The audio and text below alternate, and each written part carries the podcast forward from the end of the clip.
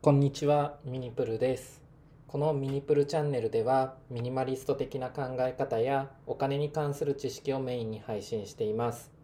それ以外にも、読書の後から得た情報で、皆さんのためになる内容についても配信していきますので、よろしくお願いします。今日は、あなたが損するまであと3週間しかありませんという話をします。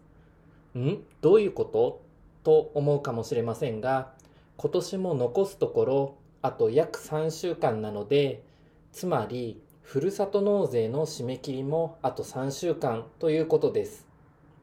皆さんはもうふるさと納税はやりましたか？やらないと間違いなく損ですので今年中にしっかりと申し込みをしましょう。と言ってもふるさと納税って聞いたことあるけど詳しい制度よくわかんないんだよなとか本当にこれって損しないの？と思う方もいるはずです。なので今日はふるさと納税の概要について簡単にご説明しますふるさと納税とは興味のある自治体に寄付をしてその自治体から返礼品を受け取れる制度のことですこのように聞くとあなた自身が支援したい自治体例えば実家のある自治体に寄付をするとかそういったことをイメージする人もいるでしょう。ですが実際は欲しい返礼品がある自治体に寄付をする方がほとんどです。皆さんも想像してみてください。実家がある自治体の返礼品が欲しいものではなくて自分とは縁もゆかりもない自治体がものすごい魅力的な返礼品を出していたらどちらを選んでしまうでしょうか？おそらく後者の方を選んでしまうと思います。なのでどの自治体に寄付をするかというのを意識する人はそんなに多くはないのかなと思います。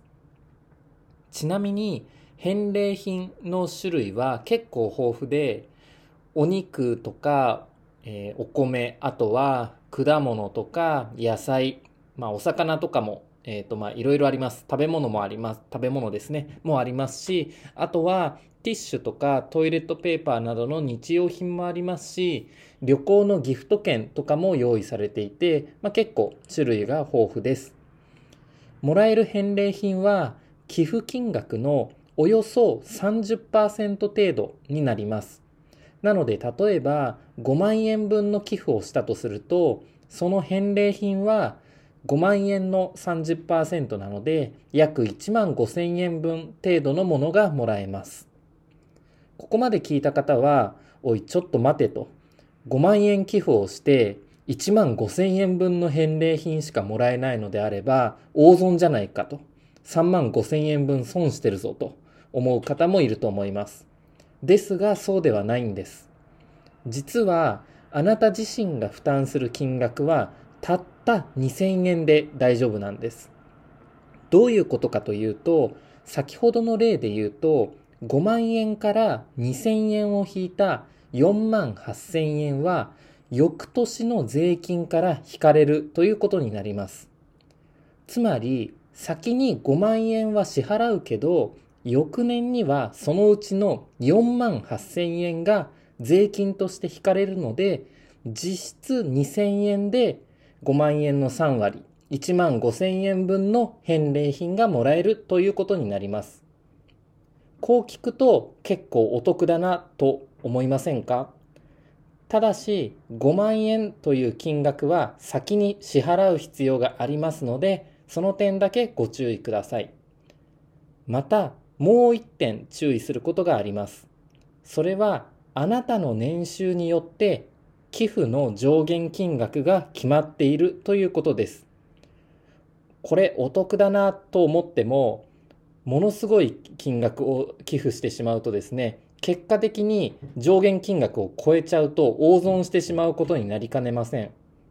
ちなみに上限金額はふるさと納税の各種サイトにですね上限金額を調べるためのシミュレーションが掲載されています。なので、そちらをご確認して、自分の上限金額がいくらなのかというのをお調べください。また、ふるさと納税のサイトといっても、いろんなサイトがあります。有名なところで言うと、さとふるとか、ふるさとチョイスとか、あとは楽天ふるさと納税があります。楽天ポイントを貯めたい方は、楽天ふるさと納税がおすすめです。寄付をして返礼品がもらえて、なおかつ楽天ポイントも貯まりますので、かなりお得かなと思います。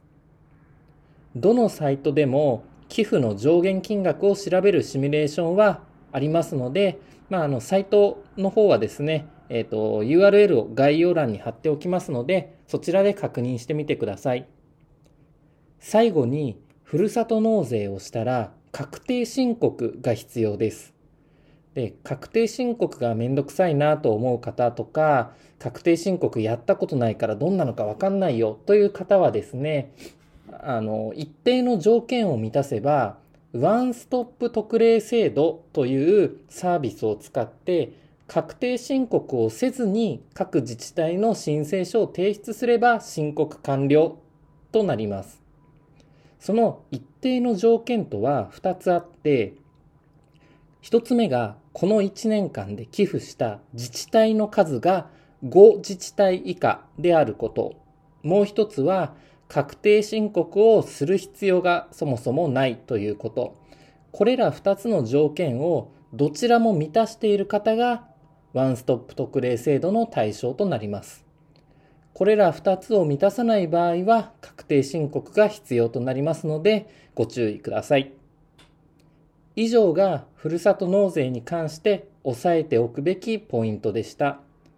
ぜひ今年中に上限額の範囲内で寄付をしてお得に返礼品を受け取ってください。皆さんの何かの参考になれば幸いです。それではまた。